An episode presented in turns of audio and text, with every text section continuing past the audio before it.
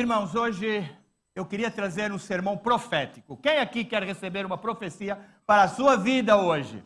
Quem quer, levanta a mão. Predisponha o seu coração, mas levanta a mão, toma posse de uma profecia para a sua vida. Não estou falando de casamento. Solteiro, não estou falando de casamento. Não estou falando de trabalho, não estou falando de nada, nada. Nem eu estou falando para mim mesmo crescer o cabelo. Não. Estou falando de algo mais importante para eu e para você. Estou falando da promessa, derramamento do Espírito Santo na sua vida e na minha vida. Quantos aqui são pentecostais?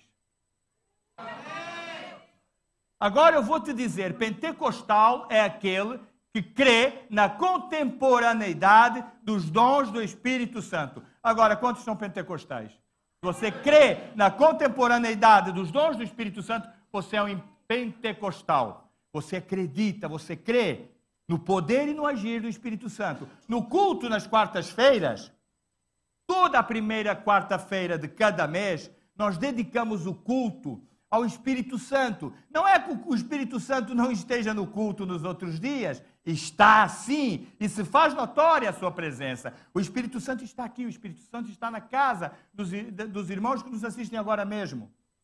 Mas o Espírito Santo é uma pessoa que nós temos, por vezes, inconscientemente, tipo um pneu reserva de um carro. Temos Deus Pai, temos Jesus Cristo, e parece que o Espírito Santo, às vezes, inconscientemente, não me entenda mal, parece que fica assim um pouco. E então nós temos que voltar a lembrar que o Espírito Santo é a terceira pessoa da Trindade.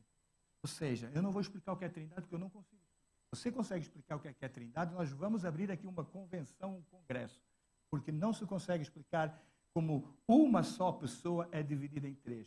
Mas a verdade é que todas elas têm o mesmo poder, a mesma autoridade e todas elas são Deus. Quando você crê nisso comigo aqui, amém? Você crê nisso, então você entende que o Espírito Santo é algo tão poderoso como Jesus, como Deus, só que com funções diferentes, ou se calhar é assim, essa maneira que nós, que a nossa mente eh, tem que entender. Abra sua Bíblia no livro de Joel.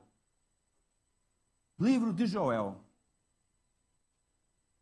Quantos acharam, diga glória a Deus. Quem não achou, diga aleluia. Joel, Joel está lá, está na Bíblia, a gente está no Antigo Testamento, está entre Gênesis e Apocalipse, lá por Oséias, profetas menores.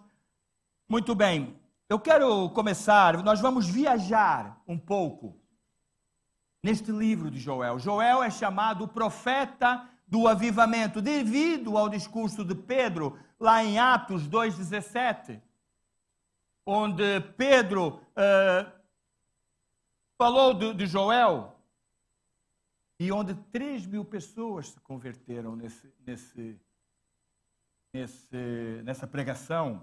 E hoje eu acho que aqui convertidos estamos todos, mas vamos entender mais o propósito do Espírito Santo, a promessa que Deus tem no Espírito Santo, a profecia de Joel. E quando eu digo que hoje é um sermão, talvez profético, eu quero que você comece a entender isso e a tomar posse dessa profecia.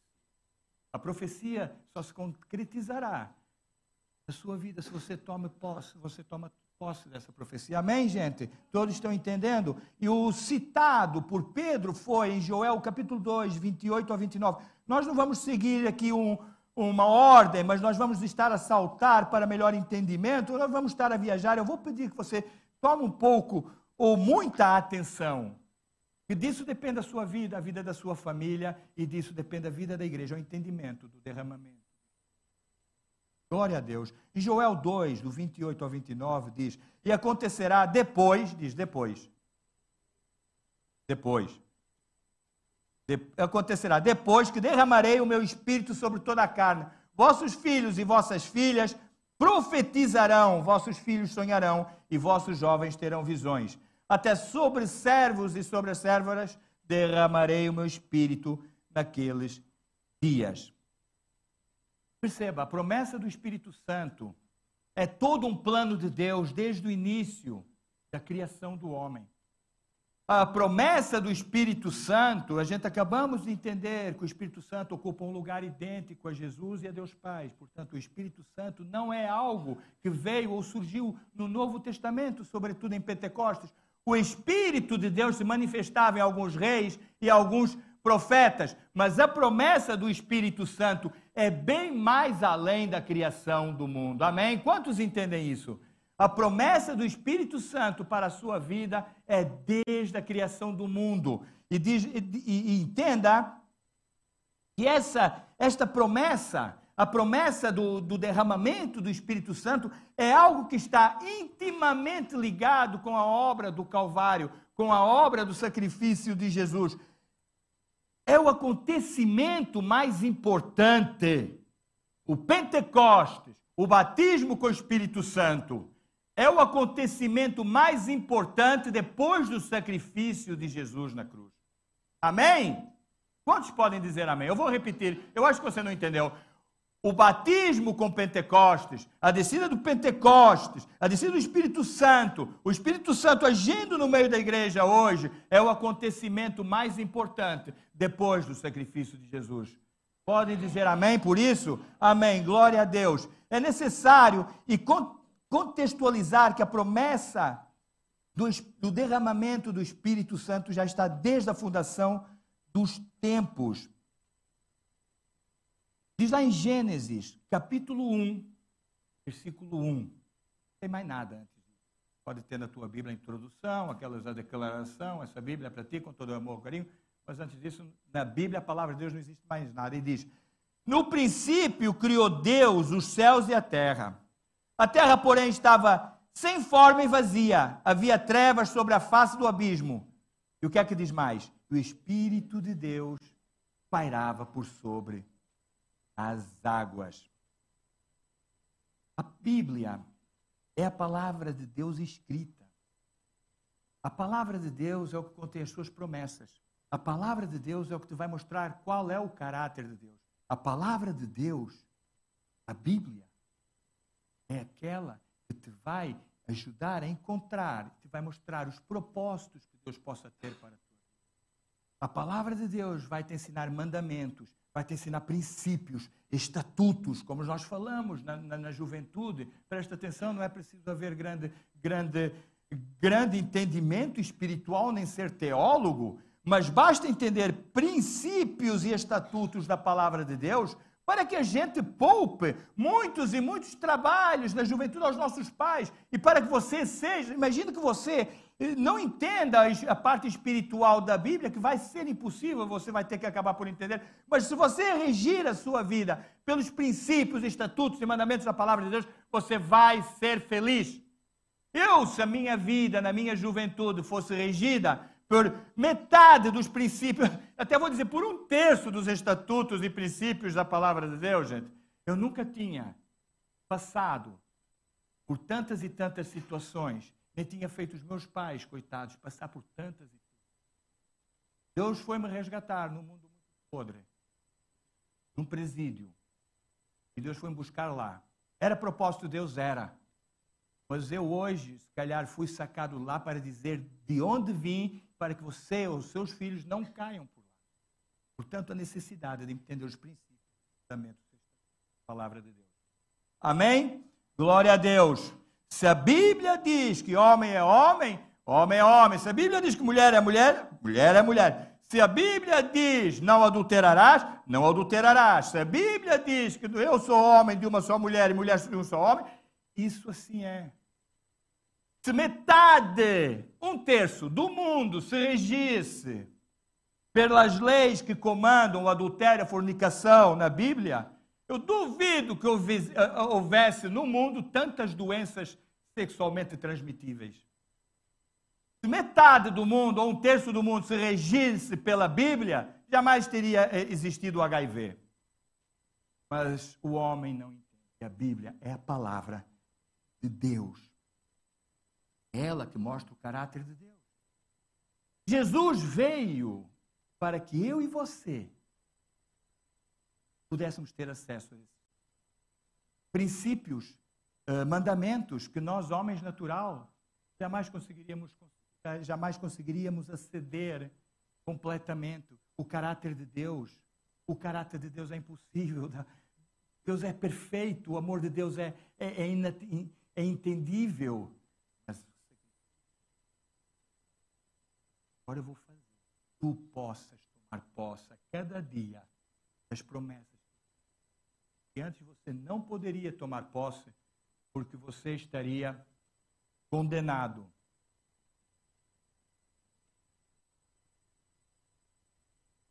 Glória a Deus, me ouvem? Me ouvem bem? Amém, glória a Deus, mas eu também espero que me ouçam em casa. Me ouvem em casa também, pessoal? Aí, está tudo bem? Amém, glória a Deus. Então vamos entender eh, que Jesus é a palavra encarnada de Deus. Seu sacrifício nos capacita, através da graça, a tomar posse das promessas e dos propósitos que está para cada um.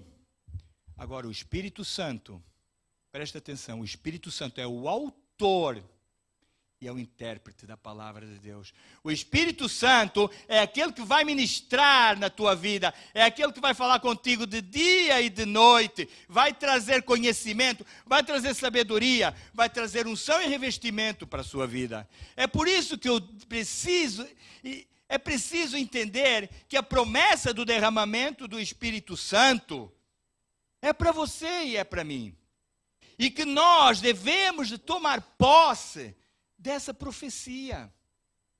Amém? Vocês estão aqui, gente? Vocês estão aqui para entender o poder e a autoridade que o Espírito Santo pode dar na tua vida. Olha, Isaías 44, eh, o versículo 3 diz: Porque derramarei água sobre o sedento e torrentes, sobre a terra seca derramarei o meu espírito sobre a tua posteridade, a minha bênção, e sobre os teus descendentes. Agora, se você não disser um amém, eu vou pedir para os diáconos jogarem baldes de água fria em você. Eu sei que vai saber bem, porque está calor. Está calor, vai, mas o próximo ar-condicionado está vindo. Está vindo. Amém? Glória a Deus. E as promessas do derramamento, eu vou ler outra vez. Porque derramarei água sobre o sedento e torrente, sobre a terra seca. Derramarei o meu espírito sobre a tua posteridade e a minha bênção sobre os teus descendentes. Se você tem filhos, gente, você tem que dar a maior glória a Deus no mundo, porque quando Deus promete o derramamento do Espírito Santo, não é só para ti, é para ti e para a tua família é para ti e é para a tua família. A promessa do derramamento do Espírito Santo não acontece num, num momento, não acontece num horário, nem acontece. É para ti e para a sua descendência. Amém? Glória a Deus. Glória a Deus mesmo, porque é, é, é, é através é através desse derramamento do Espírito Santo em que as gerações vão se encontrar. Gente, nós vivemos num mundo, sobretudo neste país, eu posso falar assim que eu sou meio português, eu não vou explicar aqui todas as minhas nacionalidades, porque senão vai ser complicado, temos que abrir aqui um congresso. Eu sou africano, brasileiro, português e espanhol, depois eu explico isso. Mas, é assim, aqui em Portugal os velhinhos são jogados muito de lado. Pasme-se, mas há gente que abandona os pais no hospital. A gente que abandona os mais idosos no hospital quando vai de férias. Nesta altura, a gente que abandona o seu pai e a sua mãe no hospital, vai de férias e só passa, para, e só passa a buscá-lo quando vem de férias. Ou seja, existe uma falta de conhecimento sobre, sobre o valor de cada geração. Entenda que o profeta Joel, quando falou em os vossos velhos sonharão, Presta atenção, eu não sou velho, sou bem novo, mas é assim. Aqueles sonhos, isto é para você entender, toma posse disso. Aqueles sonhos que você não vai conseguir concretizar. Eu hoje me emocionei ao ver este vídeo de, de, dos jovens em casa, porque no meu tempo não, não havia assim muitas essas atividades. Havia outros tipos de atividades, mas nós vemos como as coisas, graças a Deus, estão evoluindo. Mas havia quem sonhasse.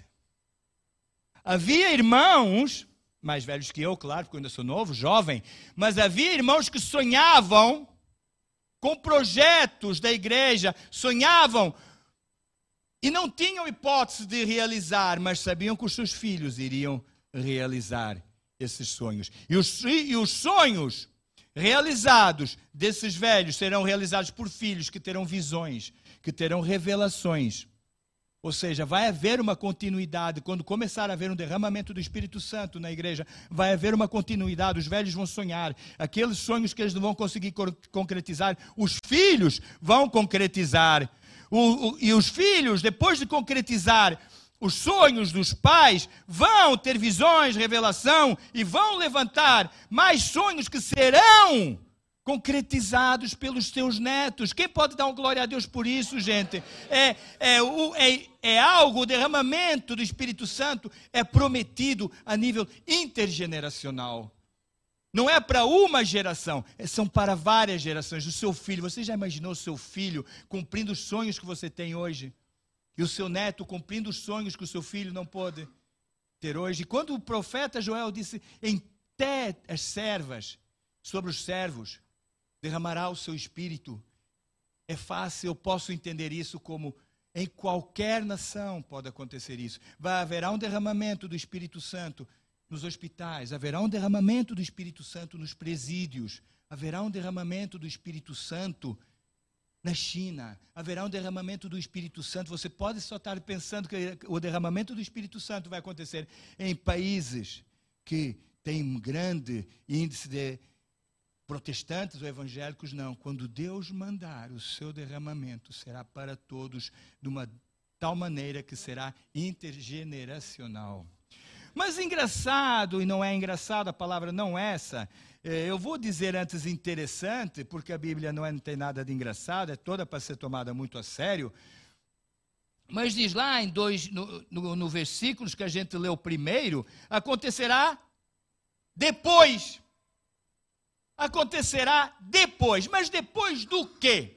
Que acontecerá. Claro que isso tudo vai acontecer, e nós já vimos que bonito que vai ser o derramamento do Espírito Santo, que essa profecia você toma posse hoje, que vai haver um derramamento, e presta atenção. Uma igreja avivada não é aquela em que há muito reteté, com todo o respeito. A igreja avivada não é aquela onde há profecia e dons de língua. Uma igreja avivada é quando nos lares há a presença do Espírito Santo. A igreja que fala em dons de línguas, a igreja que profetiza, a igreja que pula e salta, é uma igreja fervorosa. Não é uma igreja avivada. A igreja avivada não é aqui, é na tua casa. Portanto, quando Deus promete um derramamento do Espírito Santo, preste atenção, eu não estou a falar para quê? Eu não estou brincando de, de, pregar na igreja, estou a falar para a tua casa e para a minha casa. Esta palavra também é para mim. Na minha casa vai haver um derramamento do Espírito Santo. Amém, gente? Glória a Deus. Mas depois do quê? Depois do quê? Provérbios 1, 23 diz: Atentai para a minha repreensão, eis que derramei copiosamente para vós outros o meu espírito, e vos farei saber as minhas palavras. O contexto em que Joel escreve esse livro, é, se a gente ver o, todo o versículo até o capítulo, talvez até o, versículo 3 do capítulo 1, Joel tem uma visão de gafanhotos que comem toda a, a, a lavoura. Todo o trigo comem os gafanhotos. Depois, esses gafanhotos já tomam forma do exército que domina Judá. Mas por quê? Pela pela uh, idolatria de Judá, pela separação, pelo não entendimento do sacrifício. Aconteceu tudo isso a Judá. Agora preste atenção, eu não sei o que aconteceu na sua, eu sei da minha vida, agora na sua vida eu não sei. A palavra de Deus não é passado, não é presente, nem é futuro, a palavra de Deus é eterna, mas muitas vezes nós temos a nossa vida bagunçada e o gafanhoto vem porque a gente se separa de Deus. Então o profeta Joel te diz a ti hoje, acontecerá que depois, acontecerá que depois, e nós levamos a disciplina de Deus, e nós somos, eh, ainda hoje alguém dizia para mim, eh, eu, faço visitas num presídio, eh, e, e, hoje eu ouvi dizer, eu, a gente fica triste, mas é assim, eu, eu creio que Deus tem uma parte de mal, porque me castigou muito. Eu fiquei assim, olhar para a eu fiquei assim, olhar para a figura. Será possível? Na cadeia me dizia, tu está colhendo os frutos daquilo que tu praticou. Então, se tu Quer dizer, quer, queres que eu sei a tua ficha mais ou menos, porque tu me contaste que eu não estou aqui para dizer, nem para saber da tua, da tua ficha policial. Mas é assim, rapaz, isto Deus não tem nada a ver. Tu estás a colher o que tu plantaste. E nós crentes, muitas vezes, temos a, a, a já crentes de igreja, dizemos, isto é obra do inimigo. Isto é obra do inimigo. Eu não sinto a presença do Espírito Santo no meu lar. No meu lar parece que o, o, inimigo se levantou. Mas o profeta Joel está dizendo que acontecerá que depois haverá um derramamento do Espírito Santo na tua vida. Mas depois do quê? A partir do versículo 13, vamos, vamos, vamos agilizar um bocadinho. Versículo 13 diz: Cingi-vos de pano, de saco, e lamentai, sacerdotes, vai ministros do altar, vinde, ministros do meu Deus, Passai a noite vestidos de panos de saco, porque da casa do vosso Deus foi cortada a oferta de manjares e a libação. Versículo 14 diz: Promulgai um santo jejum, convocai uma assembleia solene, congregai os ancianos, os anciãos, todos os moradores dessa terra para a casa do Senhor vosso Deus, e clamai ao Senhor. O profeta Joel foi usado por Deus para conclamar, para chamar todos a um clamor, a uma oração, a uma volta aos estatutos de Deus. Presta atenção: a pandemia, a guerra. Isto não é obra de Deus. Deus não é mau. Deus não fez nada de mal. Nós estamos colhendo aquilo que plantamos. E você pasme-se, você que está aqui, se calhar você em casa vai me criticar por isso, mas eu dou glória a Deus pela pandemia. E tu agora diz, Deus, meu Deus, eu dou glória a Deus pela pandemia. Porque na pandemia nós fomos obrigados a buscar a Deus na nossa casa. Nós saímos do gospel fashion show e fomos obrigados a ler a Bíblia em casa. Nós fomos obrigados a conhecer a nossa esposa. Nós fomos obrigados a conhecer os nossos filhos. Nós fomos empurrados a Jerusalém. Porque nós não tínhamos capacidade para ir para os confins do mundo pregar o Evangelho, porque nós nem em Jerusalém conseguíamos pregá-lo. E a pandemia foi, veio trazer uma chapada de luva branca à igreja. Quando vocês estão comigo? Amém? Glória a Deus. Você não precisa glorificar a Deus pela pandemia, nem nada disso. Não estou aqui uh, dizendo que a, a, pandemia perdi amigos, perdi conhecimentos, a igreja per, perdi conhecidos e, e, e foi triste, foram momentos difíceis, mas agitou a igreja. Como que conclamai agora, conclamai, chamai a igreja não corou tanto, gente. Eu nunca vi a igreja orar tanto, clamar tanto ao Senhor. Mas foi preciso que viesse uma pandemia. Agora nós estamos a ver guerras e rumores de guerras. É hora de conclamar, é hora de clamar, gente. Amém? Glória a Deus. Vocês conseguem entender isso? O povo de Judá se tinha entregado ao, ao pecado. Há uma convocação dos sacerdotes o derramamento, o avivamento vem logo após um quebrantamento, um arrependimento face ao pecado. Um, um avivamento jamais virá numa igreja fervorosa, talvez. É bom uma igreja fervorosa, é bonito, mas vem através de uma igreja que clama, de uma igreja que ora, de uma igreja que se reúne nas casas. Eu profetizo isso na sua vida eu profetizo e toma posse dessa profecia. Eu profetizo um derramamento do Espírito Santo na tua casa. Eu, prof, eu profetizo, em nome de Jesus, em nome da palavra de Deus, um derramamento do Espírito Santo no teu trabalho. Porque você vai clamar, você vai orar, e porque vai haver um clamor da igreja. Amém? Glória a Deus. Acontecerá que depois disso haverá um derramamento do Espírito Santo na sua vida. É uma promessa de Deus para a tua e para a minha vida. No capítulo 2:1 diz que toca teu prente em Sião e dai voz de rebate no meu, no meu santo monte. Perturbem-se todos os moradores da terra. Capítulo 2, o 17 diz: Chore os sacerdotes, ministros do Senhor, entre o pórtico e altar, e orem. Poupa o teu povo, ó Senhor, e não entregues a tua herança ao opróbio, para que as nações façam escárnio dele. Porque hão de dizer entre os povos: onde está o seu Deus. Então o Senhor se mostrou zeloso da sua terra e compadeceu-se do teu povo. Aconteceu que depois da oração, depois da convocatória dos, sacerdotes, depois do arrependimento, depois do quebrantamento, depois disso tudo, Deus compadeceu-se do seu povo. Amém? Glória a Deus. Depois da convocatória, depois do arrependimento, houve um derramar. Presta atenção, a palavra de Deus, a Bíblia, não fala num chuvisco, nem sequer fala num jorro d'água, nem numa mangueirada. Fala num derramar. Shapak, em hebraico.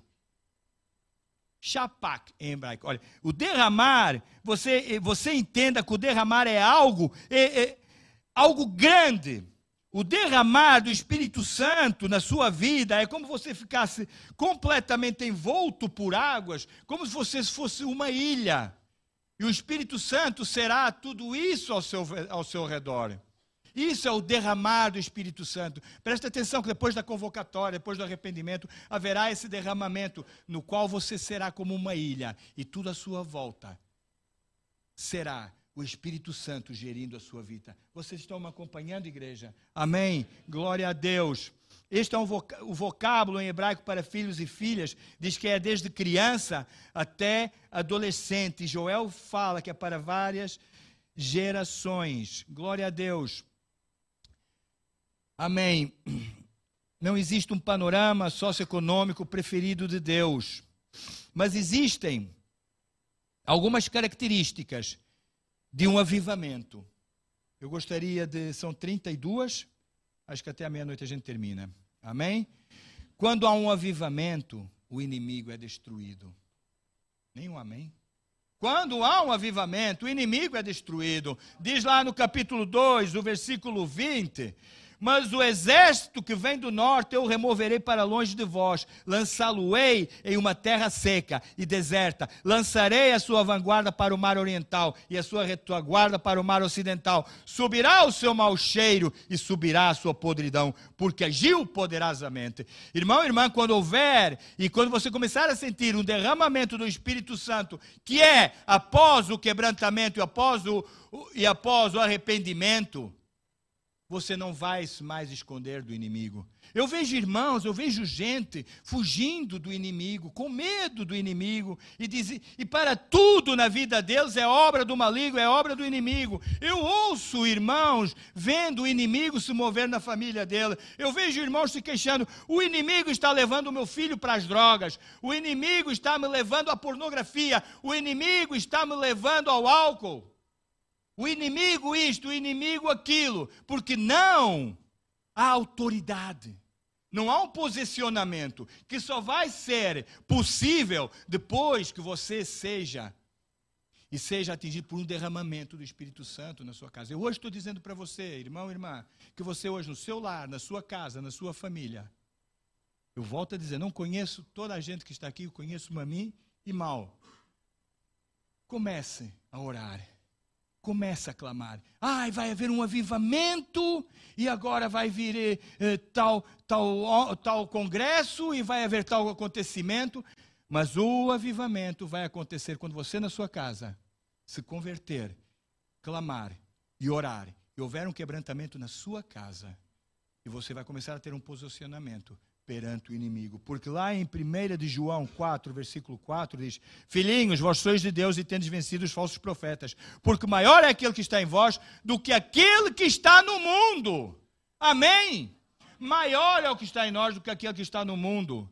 Não nos acovardemos, não nos ponhamos debaixo da cama e o inimigo no sofá, tomando posse da casa do crente. Nós somos envergonhados no mundo lá fora, muitas vezes, porque nós damos asas ao inimigo a nossa fé é envergonhada e nós próprios servimos de ferramenta para a vergonha de Cristo lá fora, porque o inimigo age sobre nós. Aí você é uma pessoa atada pela pornografia, você é uma pessoa atada pela fornicação, e toda a gente no teu trabalho sabe que você é crente, e você trabalha no comércio, e aparece uma mulher de legs, e você não resiste, porque você não tem posicionamento, porque não há, não há um derramamento do Espírito Santo na tua casa, na tua intimidade, você não tem.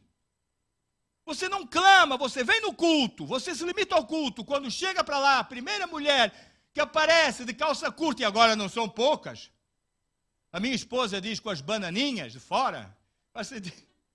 Eu acho engraçado, tive que dizer isso. O homem não resiste. Por quê? Porque não há um posicionamento de crente. Como é que a gente vai chamar outros para a igreja? Aí o que é que acontece? Olha, é da igreja. Olha, você é envergonhado porque não tem um posicionamento. E o posicionamento não vem porque você não tem um quebrantamento. Você não há, não existe um clamor em casa, não há um devocional, não há uma oração em casa. Amém? Quantos podem dizer glória a Deus por isso? Do céu, com, num, quando o crente é um crente posicionado, a vitória vem do alto. A vitória vem do alto. Glória a Deus.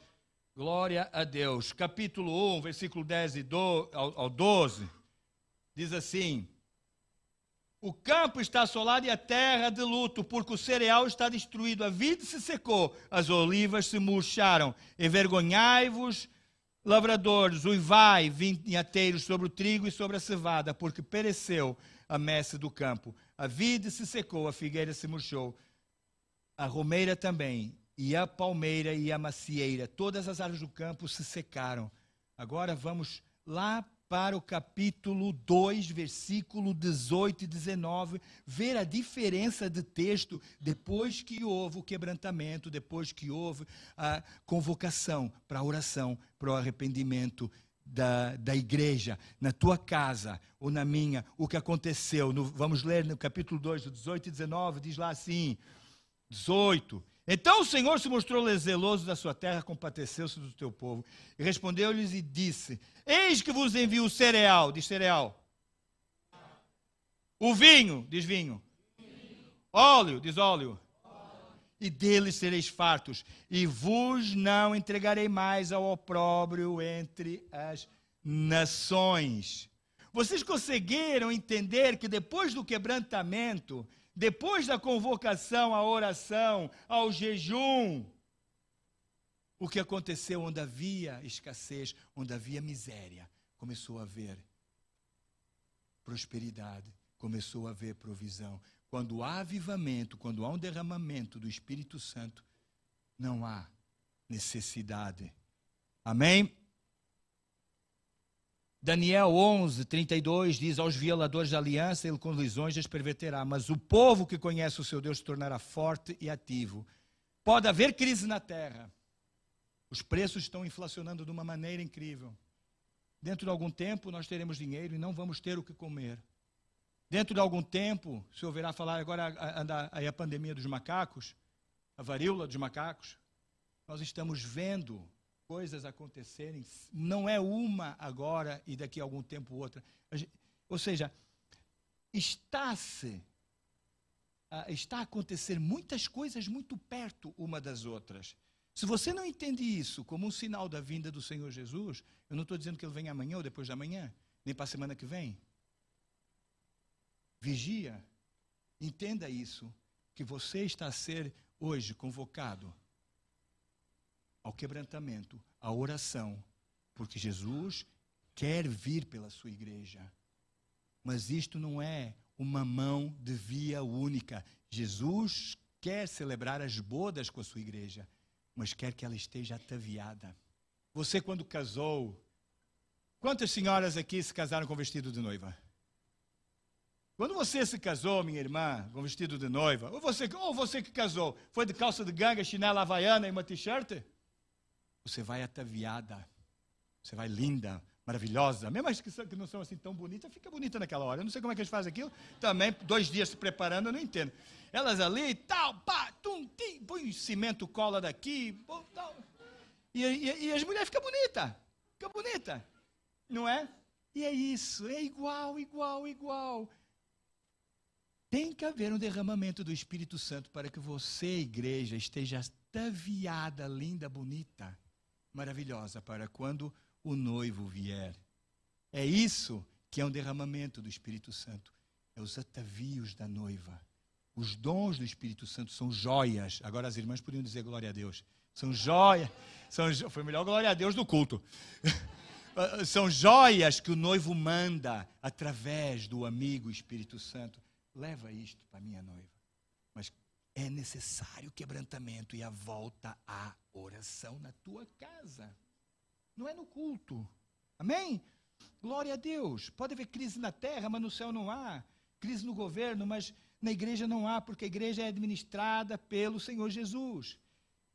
3, capítulo 2, 23. Já estou terminar. 2, 23. Diz lá: Alegrai-vos, pois, filhos de Sião, regozijai-vos no Senhor vosso Deus, porque ele vos dará em justa medida a chuva, fará descer como outrora a chuva temporã e a serôdia. As eiras se encherão de trigo e os lagares transbordarão de vinho e de óleo. A chuva temporã e a serôdia. Irmão e irmã, se você vive aqui há mais de dois anos, se você não é português, mas vive aqui em Portugal há mais de dois anos, você pode eh, já ter percebido que nós temos estações muito marcantes.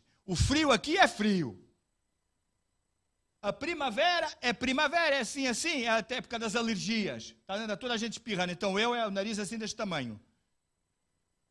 O verão, bah, é verão? Não é? É verão, gente. O outono é o outono, que a gente vê aquelas folhas todas espalhadas na rua. E o inverno, sem comentários. Sem comentários, é inverno. Portanto, o que é que, o, que, é que o profeta nos diz aqui de a chuva temporã e a serôdia? Diz que são estações marcantes na tua e na minha vida. Enviará profetas, enviará ensinadores de retidão que porão tudo no seu lugar, ou seja, numa ordem, numa ordem, numa ordem na sua vida. Não haverá mais ministrações uh, onde não, não existe entendimento. Haverá ensinadores de verdade. Tudo será posto na sua ordem, na tua vida. Coisas que hoje estão desordenadas na tua vida vão ser postas em ordem. Portanto, você não se espante se Deus tirar alguém da sua vida que você confiava e que você tinha como amigo. Não se espante se Deus te der um emprego ou, ou te tirar do emprego que você pensava que era bom. Não chame, não chame de prejuízo aquilo que para si vai ser livramento de Deus a palavra de Deus bem ensinada, a sã doutrina dos apóstolos, será pregada. E é a palavra de Deus ensinada, a fé vem por ouvir. Amém? A fé vem por ouvir. Mas você ouve, você entende, e você atesora no seu coração, você vai ser uma pessoa sábia. Quando você ouve, entende e atesora no seu coração e leva à prática Aí é onde mora a sabedoria. Não basta só com ouvir. A palavra de Deus será pregada e você entenderá que tudo vai ser colocado no seu sítio, no seu devido lugar. Amém? Glória a Deus. Amém. Ministérios de igreja serão postos no seu lugar. Pessoas, trabalhos, amizades, relacionamentos. Relacionamentos, eu já vi irmãos desabafarem da sua vida conjugal com, com ímpios. Eu já vi. Vou desabafar e vou falar com o meu amigo lá no trabalho. O camarada é um ímpio. Qual é um conselho que um ímpio pode dar para a tua vida conjugal? Lá eu, eu não tô, vamos para o café, vamos para o tasco beber ou vamos para a boate, para o striptease. Para o ímpio é um conselho normal, a ser teu amigo. É o conselho. Mas eu já vi gente procurar, em vez de procurar o conselho do pastor, porque não agrada, porque não agrada, porque a chapa é quente, já sabe o que é que vai ouvir, vai ouvir o que é dócil aos ouvidos.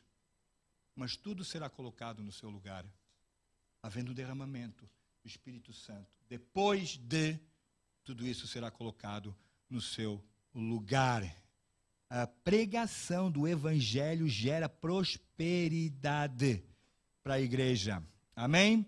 Capítulo 2, 24 diz: 2,24: As eiras se encherão de trigo, os lagares transbordarão de vinho e de óleo.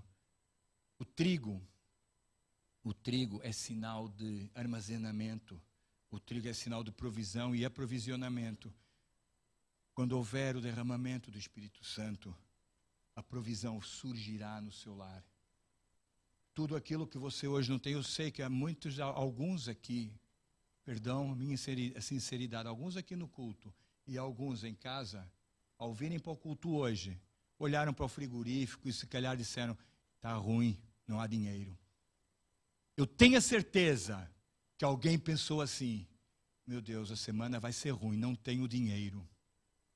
As coisas estão tão caras e o dinheiro acabou e hoje é dia 12. A geladeira está vazia. Muita gente em casa está acontecendo isso. Depois de quebrantamento, convocação ao clamor. depois do derramamento do Espírito Santo na tua vida, a provisão virá. Comece, em vez de se queixar, em vez de murmurar, em vez de correr já para o agiota, que não existe agiota, em vez de, de você começar a deprimir, dobra o teu joelho. Convoca um jejum, convoca uma oração na tua família. Convoca a leitura da palavra na tua família. Diz que depois do avivamento vai haver vinho, vai haver mosto. O mosto, o vinho, fala da alegria. Quando houver um derramamento do Espírito Santo na tua vida, muitas feridas vão ser curadas. A alegria voltará ao teu lar. Mágoas com o teu marido, mágoas com a tua esposa vão ser curadas. Mágoas antigas com pais, maldições que haviam antigamente, rancores, vão ser curadas. Você perdeu o seu primeiro amor. Você hoje, os rancores, as lutas do dia a dia, o teu caminhar com Cristo, cada pedra que se pôs no teu caminho, não sei quanto, quanto tempo você anda com Cristo, mas você, as lutas do dia a dia, as provas, tentações que tiveram que ser superadas, foram te desgastando e a alegria foi sumindo do teu coração. O primeiro amor, tá, vai longe. Já vai longe o primeiro amor em que você louvava a Deus, cantava, saltava, pulava, ia, ai, e tal, vamos, vamos orar, e vamos agora ler a palavra de Deus. Isso vai longe. Agora você vem no culto, porque tem que vir, é 10 da manhã, o pastor vai, não vai ver na igreja. Já vai dizer que eu estou desviado. O primeiro amor foi, você é triste, você é amargurado, você se esconde detrás de uma religiosidade falsa você vem no culto, ora, aplaude, louva a Deus, mas tudo isso é uma figura bonita para ficar bem na fotografia, porque o teu primeiro amor já foi há muito tempo. Convoca um clamor na tua casa. Convoca o sacerdote. Começa a orar. E o vinho virá sobre a tua vida. O derramamento do Espírito Santo vai trazer vinho, vai trazer cura, vai trazer alegria vai trazer de volta o teu primeiro amor que foi perdido. Aquelas tardes que a gente andava, vai evangelizar, passava no culto, depois passava o dia todo na igreja, no outro dia, estava novo, não se passava nada.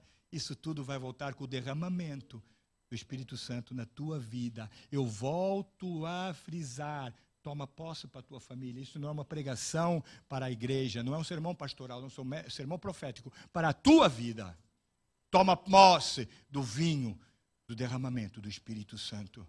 Amém? O azeite, unção.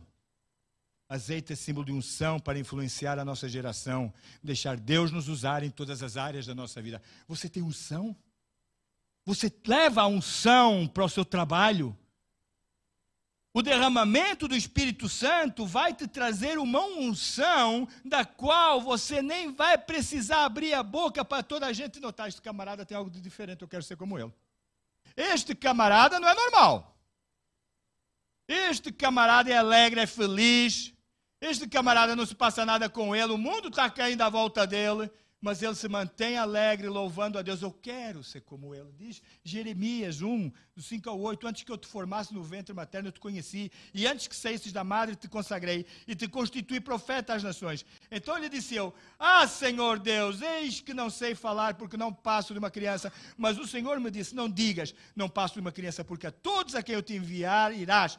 Em tudo o quanto eu te mandar falarás, não temas diante deles, porque eu sou contigo para te livrar do Senhor. Virá unção na tua vida, virá revestimento do Espírito Santo. Você leva uma camisa hoje, isso é ser vestido, não é? Você leva, é ser vestido, mas você, quando leva um casaco que te agasalhe mais e te proteja mais, não vamos falar em agasalhar, porque aqui a palavra neste momento não, não entra no contexto, porque está muito calor, mas que te protege, você está revestido. Você não está vestido, está revestido. E é derramamento do Espírito Santo na tua casa, na tua vida, vai te revestir com o poder do Espírito Santo para você pregar e levar a palavra de Deus aí fora. Amém? Quantos me estão acompanhando? Para terminar Glória a Deus, vocês vão dizer agora, não? É porque estão dormindo, para não dizer. 2, 25, restituir-vos-ei. Capítulo 2, versículo 25 do livro de Joel. E restituir-vos-ei os anos que foram consumidos pelo gafanhoto, migrador, pelo destruidor e pelo cortador.